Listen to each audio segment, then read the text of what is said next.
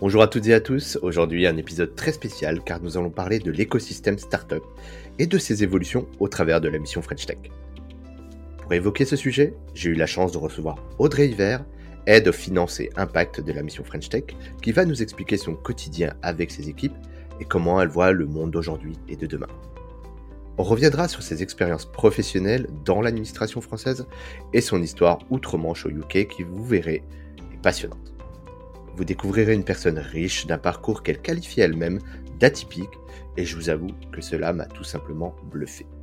Dans la seconde partie, Audrey nous expliquera comment elle a rejoint la mission French Tech alors qu'en rentrant d'Angleterre après son expérience en tant qu'entrepreneuse, rien ne l'a destinée à retourner dans la sphère publique. Elle fait la rencontre de Kat Bourlangan qui la convainc avec des projets concrets et des valeurs fortes. Audrey nous parlera de l'ensemble des initiatives actuelles et futures de la mission French Tech, et elles sont nombreuses French Tech Central, Green Tech, Next 40, French Tech 120, pour dynamiser l'écosystème français à l'international. Elle reviendra particulièrement sur le programme French Tech Tremplin, dont elle est particulièrement fière de porter avec son équipe. J'espère que vous apprécierez découvrir ce podcast riche en informations autant que j'ai eu à le faire. Merci encore à vous qui nous écoutez, peut-être pour la première fois sur le podcast de Senpai. Cela nous aide et nous soutient beaucoup. Sans plus tarder, je vous laisse maintenant avec Audrey Hiver, Aide aux finances et impact de la mission French Tech. Très bonne écoute sur le podcast de Senpai.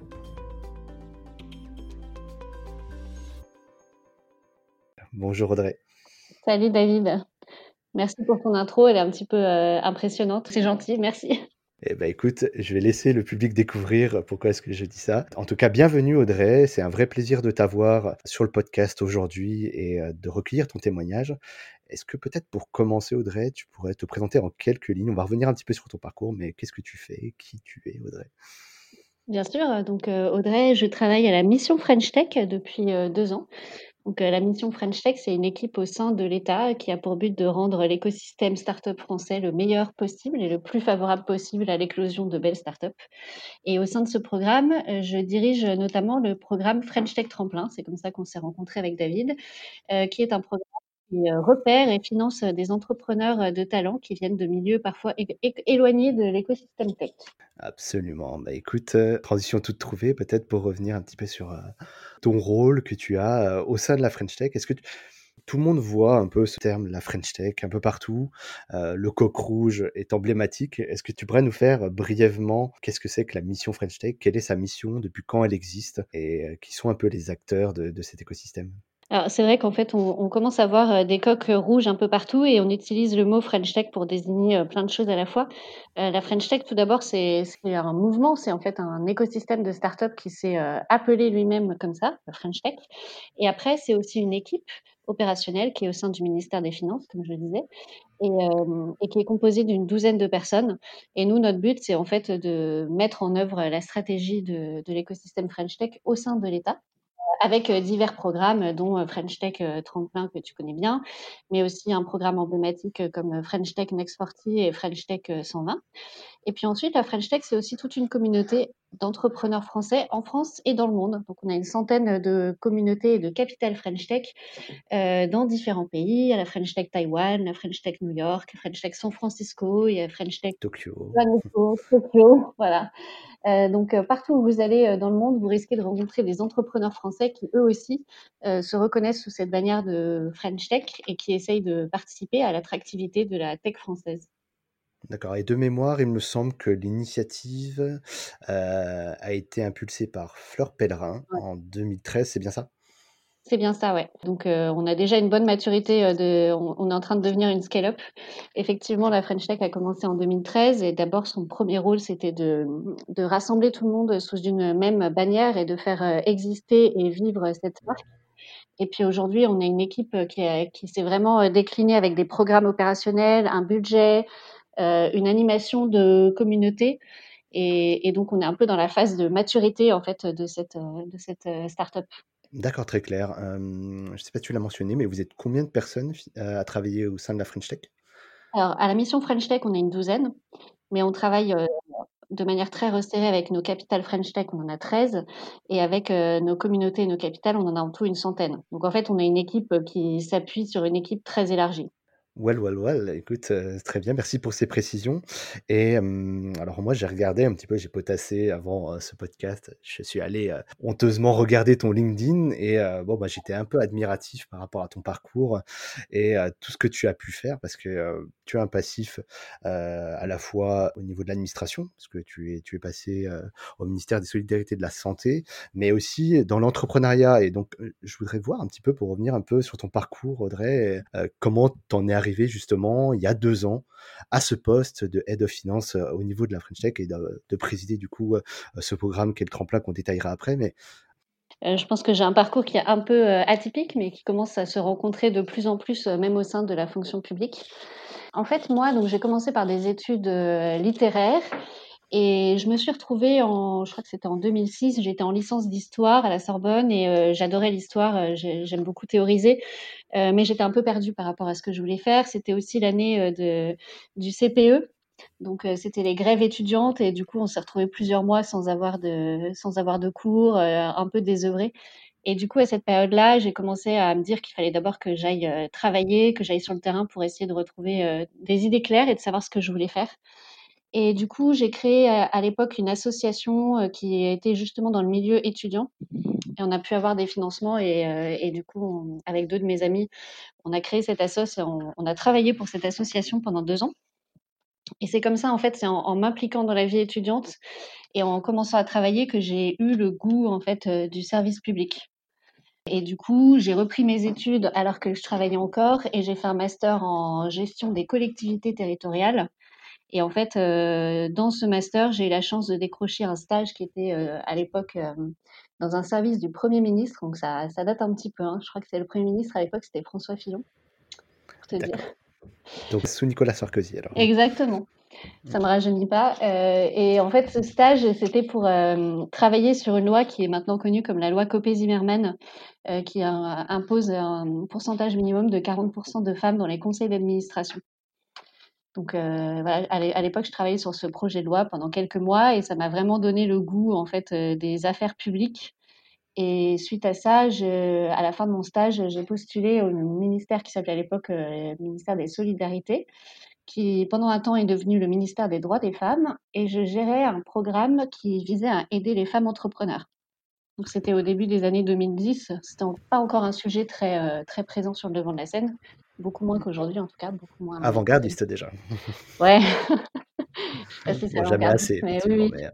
En tout cas, c'était pas, c'était vraiment pas très connu et il y avait euh, euh, quelques acteurs bancaires en fait qui s'étaient engagés à nos côtés sur ce sujet. Il y avait quelques réseaux d'accompagnement des entrepreneurs, mais c'était vraiment encore très nouveau. Et c'était très chouette d'être là en fait au début de, de l'existence de ce sujet. Donc j'ai adoré ma première expérience.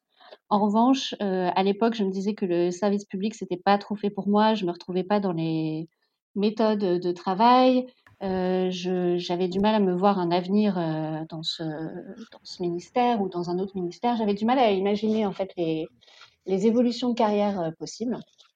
et puis, par ailleurs, à force de fréquenter des entrepreneurs dans le cadre de mon travail, je commençais à vraiment me dire que en fait, c'était leur leur énergie et leur style, euh, style de vie, style de travail qui m'inspirait le plus. Et du coup, j'ai fini par démissionner de mon, de mon poste, que j'aimais pourtant beaucoup, pour aller. Tu es resté 4 ans, c'est ça Un peu plus de 4 ans c'est ça, un peu plus de 4 ans.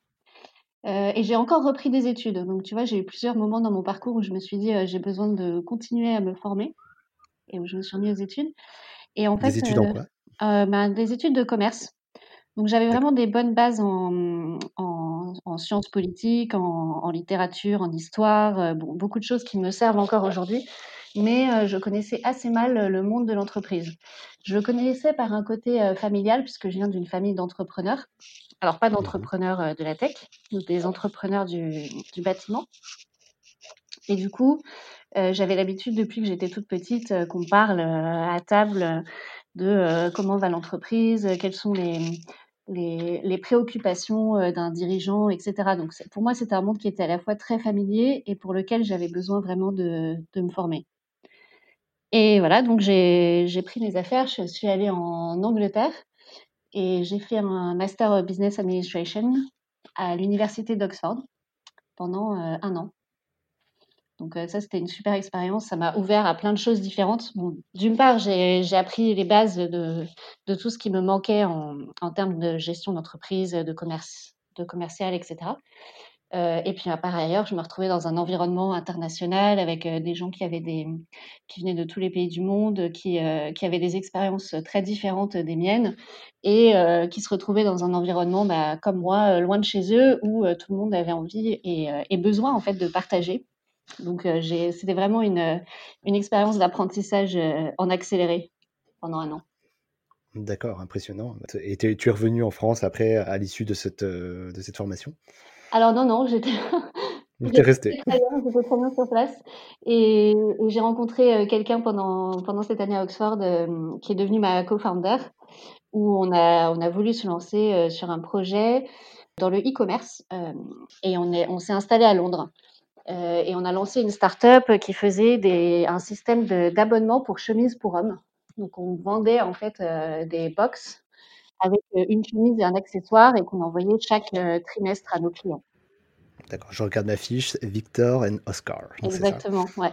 C'était Victor pour Victor Hugo et Oscar pour Oscar Wilde. Ah, yes. Voilà. Littéraire. Ouais. Effectivement, tout s'explique. Et, et, donc ça, c'était vraiment une expérience géniale parce que voilà, j'étais responsable enfin de A à Z de, la création, de la stratégie, des finances, des opérations. Donc avec ma co-founder, on avait tout le temps, on était au four et au moulin, on avait vraiment les mains dans le cambouis. Et donc ça, c'était une super expérience. Euh, en revanche, je pense qu'on n'avait pas le bon fit entre notre produit et le marché et que ça s'est vu assez vite, surtout sur un marché euh, comme celui du UK qui est très concurrentiel. Mmh et le fameux produit de... packet fit. Ouais, que tu connais bien. Mmh. Oui, tout à fait. Euh, donc euh, moi, ça a été euh, voilà, ça a été un test.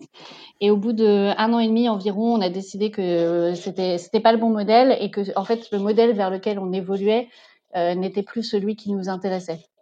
Donc typiquement, nous on avait envie, on avait comme vision d'avoir un système très sustainable, où en fait euh, on aurait fait du recyclage de chemises, on aurait euh, vraiment entretenu un cycle où les gens ont toujours de quoi s'habiller de manière chic. Et quand ils n'utilisent plus leurs vêtements, leurs vêtements sont recyclés ou donnés à des personnes qui, pourraient les utiliser. Et en fait, ce modèle-là, pour le faire vivre, on n'était pas du tout dans, dans le bon business model et dans les bonnes tranches de prix. Et du coup, on évoluait vers un modèle qui ne nous convenait plus ou qui, qui ne convenait plus, qui correspondait plus à notre vision et surtout qui, euh, qui n'apportait moins à notre sens de valeur ajoutée euh, aux clients. Et du coup, là, on s'est dit que c'était le bon moment pour euh, fermer. Donc ça, c'était il y a un peu plus de deux ans, trois ans. Et, et, du coup, je suis revenue en France parce que c'était aussi bien, ça faisait trois ans que j'étais au UK, et c'était un bon moment pour moi de revenir en France aussi bien familialement que professionnellement.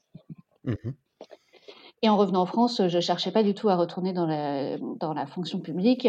Euh, je, cherchais plutôt des postes dans le privé et j'ai rencontré euh, Kat Borlongan, donc qui est la directrice de la mission French Tech, euh, qui venait d'être nommée directrice quelques, quelques semaines ou mois auparavant et qui m'a vendu vraiment une mission de transformation de, du service public au service des startups, de transformation de l'écosystème et puis euh, qui m'a vendu aussi une manière de travailler qui serait très euh, start-up, qui serait très euh, lean, très agile, etc.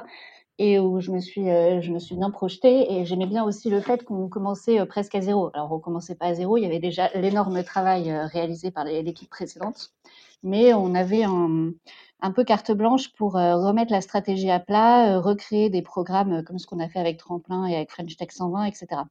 Et donc ça, cette vision-là, c'est ce qui m'a vraiment amené à re-signer pour le service public et je dois dire que c'est pas du tout la même expérience que j'avais eue euh, au ministère des Solidarités, ni en termes de stratégie, ni en termes d'organisation du travail. Voilà comment je suis arrivée euh, à la mission French Tech.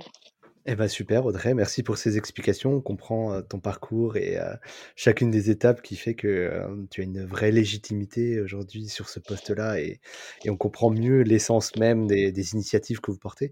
Et justement, tu l'évoquais un peu tout à l'heure par rapport à quand tu es arrivé en janvier 2019, hein, il me semble, c'est ça, mmh de, début 2019, en rejoignant l'équipe. C'était quoi un petit peu le décor de la French Tech au moment où tu es arrivé? Quelles, étaient un petit peu les premières actions que tu as faites les six premiers mois quand tu es arrivé? Tremplin était vraiment la priorité de, de, notre ministre de tutelle qui à l'époque était Mounir Majoubi. C'était, vraiment de faire en fait un remake d'un ancien programme qui s'appelait French Tech Diversité. Et notre mission, c'était de trouver des améliorations à ce programme et de, de, lui donner plus de moyens, de lui trouver plus de partenaires, etc. Donc avec. Est-ce que tu, peux revenir rapidement sur ce que c'était French Tech Diversité Alors French Tech Diversité, c'était vraiment une version expérimentale. C'était un programme qui correspond plus ou moins à ce qu'est French Tech Tremplin Incubation aujourd'hui, c'est-à-dire qu'on avait sélectionné à l'époque 35 lauréats, mais alors seulement en Ile-de-France, à qui on avait payé un an d'incubation et on leur avait donné une bourse de 30 000 euros. Donc euh, ce, programme, il a duré euh, un an, je crois que c'était en 2018. Il venait de se terminer quand moi je suis arrivée. Et euh, il avait eu un bel impact puisqu'on a, on a aujourd'hui quelques belles startups. par exemple, je ne sais pas si tu connais Laura Meiji de Tractor, ou mmh il y a aussi Lubna de Meet My Mama voilà, qui sont des anciens de French Tech Diversité. ce, ce programme-là n'a pas été repris dans son, dans son fonctionnement, on va dire, initial. Et euh, du coup, c'est une première base pour, euh, pour travailler. Euh, du coup, ce, ce programme French Tech Tremplin que tu, tu vas nous parler, je pense, avec plus de détails en tout cas. En fait, quand on a regardé French Tech Diversité, on s'est aperçu qu'il manquait un peu une brique, c'est-à-dire qu'on s'adressait aux problèmes trop tard. Donc, on sélectionnait des gens qui étaient déjà prêts à rentrer en incubation. Et donc, à ce stade-là, il y avait déjà euh, un énorme tri qui s'était fait. Il y avait déjà beaucoup de barrières. Donc, il y avait déjà suffisamment, pas suffisamment euh, de talents euh, divers qui pouvaient arriver à ce stade.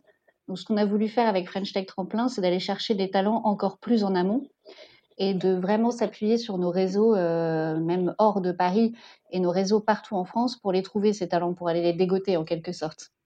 Donc la, nouveauté, c'est non seulement d'avoir une brique plus en amont, mais aussi d'avoir développé beaucoup de partenariats associatifs qui nous ont permis de trouver des talents. Et alors, comment on s'y prend justement pour euh, lancer ce genre de projet quand, quand on arrive euh, comme ça de, des UK et euh, qu'on prend le train en marche Comment ça se passe en fait pour toi à ce moment-là? Il a fallu refaire mon trou parce que je connaissais bien l'écosystème euh, de, de l'Angleterre, mais ça faisait longtemps que j'étais, que j'avais pas été en France et en fait, il s'est passé tellement de choses et ça a tellement évolué dans mes trois ans d'absence que je reconnaissais à peine le paysage. Ouais, exactement. Enfin bon, j'arrivais aussi euh, dans une équipe où il y avait déjà des gens qui étaient, euh, qui étaient complètement immergés là-dedans. Euh, et en fait, avec Kat, on est allé, euh, on est allé voir euh, les associations partenaires, les incubateurs, enfin qui n'étaient pas partenaires à l'époque, et on leur a pitché notre projet. Donc c'était vraiment un peu en mode start-up. Hein. On avait une idée, une vision. On l'a pitché à plein de gens. On a, on a pris du, du feedback pour améliorer notre projet, et ensuite on a fait du, du fundraising. On est allé voir le SGPI, donc, euh, qui est un service du Premier ministre qui finance les, plans d'investissement d'avenir. Et en fait, c'est eux qui ont accepté de financer cette euh, nouvelle version de Tremplin. Euh, à hauteur de 15 millions d'euros, ce qui en fait le programme le plus financé de la mission French Tech. Donc, on est vraiment très fiers de pouvoir dire que c'est là-dessus qu'on a mis le plus d'argent. Donc ça, c'était vraiment pour les six premiers mois. c'était vraiment trial and error. on a fait plein de, plein de tests. Euh, on allé voir aussi les anciens lauréats de French Tech Diversité. On a essayé de, créer euh, un, produit euh, le plus simple possible et, efficace et qui, qui réponde aux besoins de nos utilisateurs. Et ensuite, on a annoncé le lancement de ce produit, en, enfin le lancement du premier concours surtout de, de French Tech Tremplin en juillet 2019 c'est tout neuf en fait. Hein. En, réalité, on est vraiment au début de, ce programme-là. Et justement, tu l'évoquais tout à l'heure, il, y a, deux grandes phases. Alors, je parle sous ta couverture parce que moi, en tant que candidat et lauréat de ces, euh, euh, de ces programmes. Je le connais de l'intérieur. Je le connais de l'intérieur et, euh, et pour le coup, je vais te laisser la parole pour justement le présenter. Donc, il y a la prépa et l'incubation. Comme ça, les gens ils comprennent un petit peu. Et tout ça, ça fait partie de French Tech Tremplin. Dans la prépa, euh, ce qu'on a fait, c'est qu'on a choisi d'aller euh, très tôt et d'aller euh, repérer des talents qui avaient des projets, mais pas forcément des startups déjà créées. Et sur concours, on les a sélectionnés et on leur a offert six mois d'accompagnement par des opérateurs qu'on avait choisis et une bourse de 17 000 euros pour commencer à développer leur projet. Et puis et ça au niveau national. Et ça au niveau national. Alors à l'époque, on était présent dans 10 villes, alors qu'à Incubation, on est maintenant présent dans 18 villes. D'accord. Donc, on a scalé là aussi.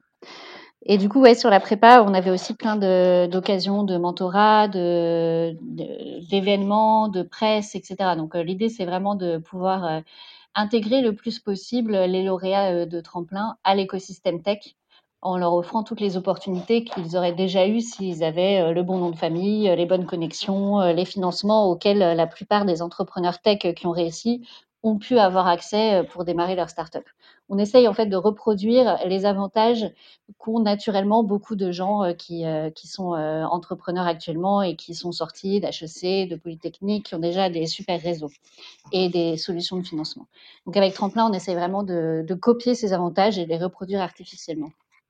Et du coup, pour revenir un petit peu sur votre vision d'aller chercher la diversité, alors c'est un terme qui est beaucoup utilisé. Et bah, j'essaie de l'utiliser avec parcimonie, mais par rapport aux critères de sélection, est-ce que tu peux justement nous en parler un petit peu Comment est-ce que vous, vous ajustez en fait votre vision par rapport à ça? Oui, bien sûr. Alors effectivement, le mot diversité, c'est un peu difficile parce qu'il est utilisé à toutes les sauces et ça ne veut pas dire grand-chose, mais il faut bien une manière d'essayer d'objectiver ce qu'on veut dire. En fait, ce qu'on veut dire, c'est que l'écosystème actuel, qui commence à, être euh, puissant et riche, euh, il est surtout bâti par des personnes qui ont fait euh, les mêmes parcours et, il manque de, oui, de diversité dans les parcours des personnes qui, arrivent au succès. Donc, on se dit que, étant donné que le talent est également réparti sur tout le territoire. Hein, moi, je, crois que statistiquement, c'est une évidence. Euh, c'est mmh pas normal qu'il y ait qu'un certain type de personnes qui, qui arrivent au succès. Et du coup, quand on regarde ça, on se dit que notre écosystème serait meilleur et plus performant si on réussissait en soi à donner les mêmes chances à tous. Ça paraît une évidence. Euh, et, ça, et, ça, ferait de notre écosystème tech français un, un, écosystème beaucoup plus performant. Et donc, euh, pour essayer d'objectiver cette diversité, on a mis des critères qui sont, euh, objectifs, mais qui ne sont pas un reflet complet de la cible qu'on cherche. Donc, les critères objectifs, on en a quatre. Euh, on a les, personnes qui sont réfugiées avec un statut de réfugié de l'OFPRA. On a des personnes qui, sont bénéficiaires des allocations euh, des minima sociaux. On a des personnes qui résident en quartier prioritaire de la ville et on a des anciens étudiants boursiers. Ça, c'est une manière d'objectiver la réalité. Mais en réalité, dans ces catégories, il y a beaucoup de nuances. Et il y a aussi beaucoup de gens qui pourraient correspondre à la cible qu'on cherche, mais qui ne rentrent pas dans ces catégories pour une raison ou une autre. Euh, par exemple, on peut tout à fait avoir des gens qui, euh, qui pourraient bénéficier des minima sociaux, mais qui choisissent de ne pas les demander ou qui ne savent pas qu'ils peuvent les demander. Et, et c'est des personnes qui correspondraient tout à fait à la cible qu'on cherche. Donc, pour essayer d'appréhender au mieux cette euh, cible, on est aussi passé par les associations spécialisées qui, sont devenues partenaires du programme après avoir été labellisées et qui, elles, font pour nous un peu des recommandations, de la préconisation euh, qui vont voir les personnes de leur réseau, qui sélectionnent celles qui correspondent à la cible et qui nous les recommandent. Qui sont ces acteurs? Tu peux nous en citer quelques-uns justement pour... Oui, bien sûr.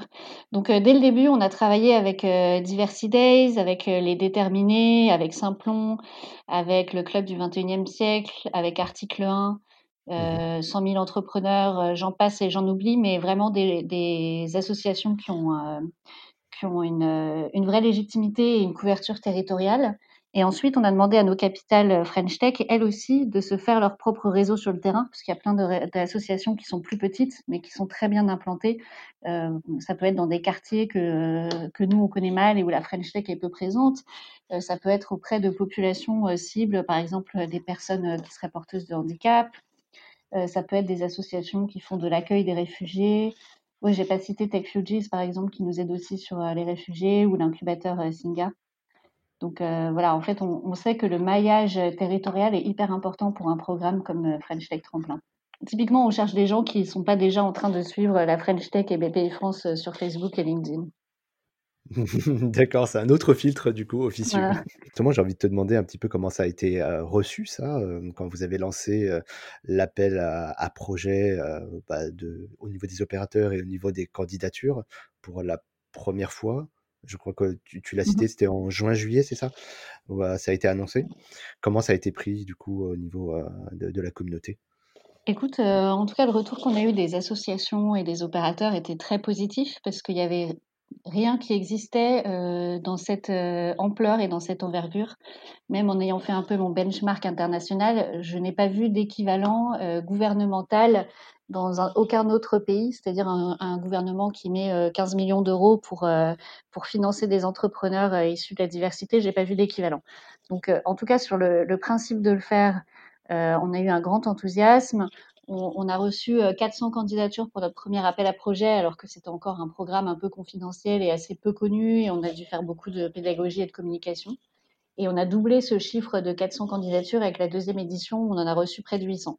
Donc je pense que ça montre en tout cas qu'il y a un vrai besoin et que le, programme répond à, oui, à un besoin et à une envie de l'écosystème. Et justement, là, tu fais, euh, tu fais la petite transition pour parler de, de la phase 2, comme tu l'as mentionné, qui s'appelle l'incubation. Donc, c'est toujours French Tech Tremplin. Un plus gros dispositif, en tout cas, qui va venir accompagner maintenant les structures et pas uniquement les entrepreneurs peux nous en toucher un petit mot? Là, on sait que c'est la rentrée a été faite. Tu as parlé de Singa, il y a eu euh, euh, au moment où on enregistre la semaine précédente, euh, donc il y a eu le lancement officiel avec Elisabeth Moreno, Cédric O, Kat et, également qui ont fait le et Nadia Voilà, exactement, tout à fait. merci de me le rappeler. Du coup, comment se design ce, programme? Tu l'as dit, 800 candidatures, c'est c'est énorme. Combien de personnes ont été sélectionnées et comment, comment tu vois les choses du coup pour ce programme-là? Alors 800 candidatures, c'était énorme effectivement. C'est notre plus gros appel à projet euh, French Tech pour l'instant. Euh, et sur ces 800, on a sélectionné 200 entrepreneurs qui sont répartis dans 18 euh, capitales ou communautés French Tech. Ma grande satisfaction, c'est qu'on est présent aussi pour la première fois dans les Drumcom. Donc c'est la première fois qu'on décline un des programmes French Tech dans les Drumcom et ça, je pense que c'est hyper pertinent que ce soit Tremplin qui commence là-dessus. Euh, et j'ai hâte de voir ce que ça va donner. Donc avec, euh, avec la phase incubation, là effectivement on finance des startups, on finance plus seulement des, talents, on finance des startups qui sont euh, cofondées par au moins la, enfin, la moitié des cofondateurs doivent correspondre aux critères de la cible du programme Tremplin. Et donc ces startups, on leur offre un an d'incubation dans un de nos 113 incubateurs partenaires. On leur offre une bourse de 30 000 euros et puis ensuite, on leur offre plein d'opportunités, des événements, des médias, euh, l'opportunité de créer des connexions durables dans l'écosystème tech. D'accord, donc c'est un peu la vitesse supérieure par rapport à la prépa, si on peut. Exactement, c'est l'accélération. Et par rapport à ça, comment toi tu observes les évolutions actuelles? Donc on sait que c'est assez récent parce qu'il y a ces initiatives de la mission French Tech vous les appliquez pour une, pour une première version en tout cas, mais déjà par rapport à ton observation et les évolutions des mentalités, comment tu perçois les évolutions de l'écosystème de ton point de vue aux manettes de la French Tech? Honnêtement, je pense que c'est un, sujet maintenant qui est incontournable, le manque de diversité de l'écosystème. On sait que c'est quelque chose par lequel un écosystème peut mourir ou en tout cas s'étouffer. Et donc, je pense que on n'est pas les seuls à la mission French Tech à, s'y intéresser. Déjà, quand on a lancé Tremplin, il existait beaucoup d'initiatives privées, souvent associatives. Et maintenant, je vois même les, startups de la tech et les plus grosses startups se pencher sur le sujet et se demander comment elles peuvent euh, contribuer justement à le faire, euh, à le faire euh, bouger les lignes. Euh, donc je pense que ça ne va faire que grossir et qu'on va voir de plus en plus de rôles modèles qui seront euh, euh, C-levels dans des, dans des startups du French Tech 120, etc. Donc je ne m'inquiète pas du tout sur l'avenir. Je pense que l'impulsion, elle peut continuer à venir de la French Tech, mais que la réalisation, elle passera beaucoup par les acteurs privés. Enfin, moi, je, vois l'engagement aujourd'hui, il vient vraiment de tous les milieux privés, associatifs, startups et, et États. donc, je ne suis pas très inquiète sur l'évolution à venir. Et justement, vous, au sein de la French Tech, est-ce que c'est quelque chose que vous mesurez, hein, les impacts de, votre, de, de vos actions sur justement, tu l'évoquais, un des, un des enjeux, c'est aussi d'assurer une forme d'égalité des sexes. On en est encore, mmh des, encore là en 2021, hein, donc c'est des sujets que tu avais déjà abordé en 2010, toi, à l'époque, et on est toujours en train de parler de ça, et c'est affolant. Mais est-ce que tu vois des évolutions par rapport à ça? Est-ce que c'est est-ce qu'on va arriver un jour à une égalité des sexes? Est-ce qu'on va arriver à être plus représentatif Comment vous mesurez tout ça Alors j'espère bien qu'on va y arriver, oui. Sinon, je range mon chapeau. Ça fait effectivement plusieurs années que je suis sur le sujet et je pense que quel que soit le bout par lequel on aborde le sujet, euh, on, retrouve toujours les mêmes problématiques. Donc, les problématiques tremplins sont vraiment les mêmes problématiques qu'on retrouve sur les sujets d'égalité femmes-hommes et le manque de femmes dans la tech euh, qui est aussi criant que, que le manque de diversité des parcours en général. Euh, de ce que je vois, ça commence quand même beaucoup à bouger. Donc euh, l'année dernière, on a travaillé avec euh, l'association Sista et, on a fait un, gros travail pour faire signer à des investisseurs des objectifs en fait de d'augmenter la part des femmes dans les fonds d'investissement.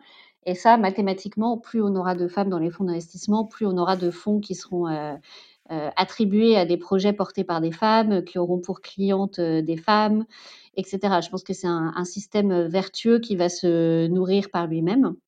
D'accord, parce qu'aujourd'hui, le ratio au niveau du paysage, c'est à peu près quel, Alors, le ratio financement, je n'ai plus le chiffre en tête. En revanche, fondatrice de start-up dans la tech, c'est environ 10%, et employée femme dans la tech, c'est environ 30%.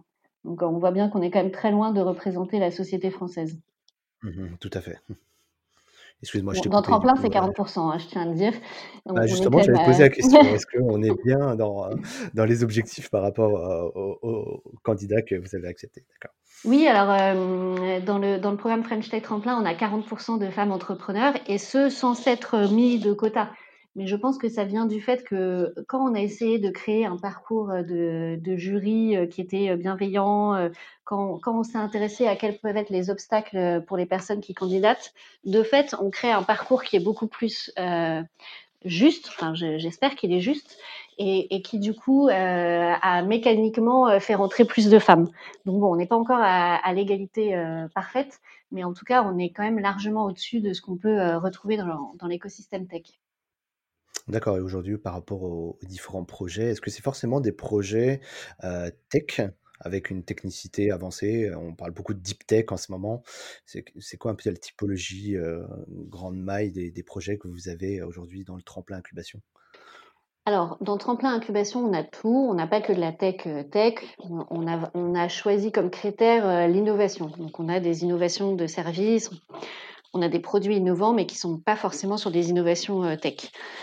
Euh, on, a choisi une définition un peu plus large de l'innovation dans notre programme Tremplin que dans nos autres programmes parce qu'on essaye justement d'élargir euh, là-dessus euh, notre, notre vision de l'innovation sur ce programme-là en particulier.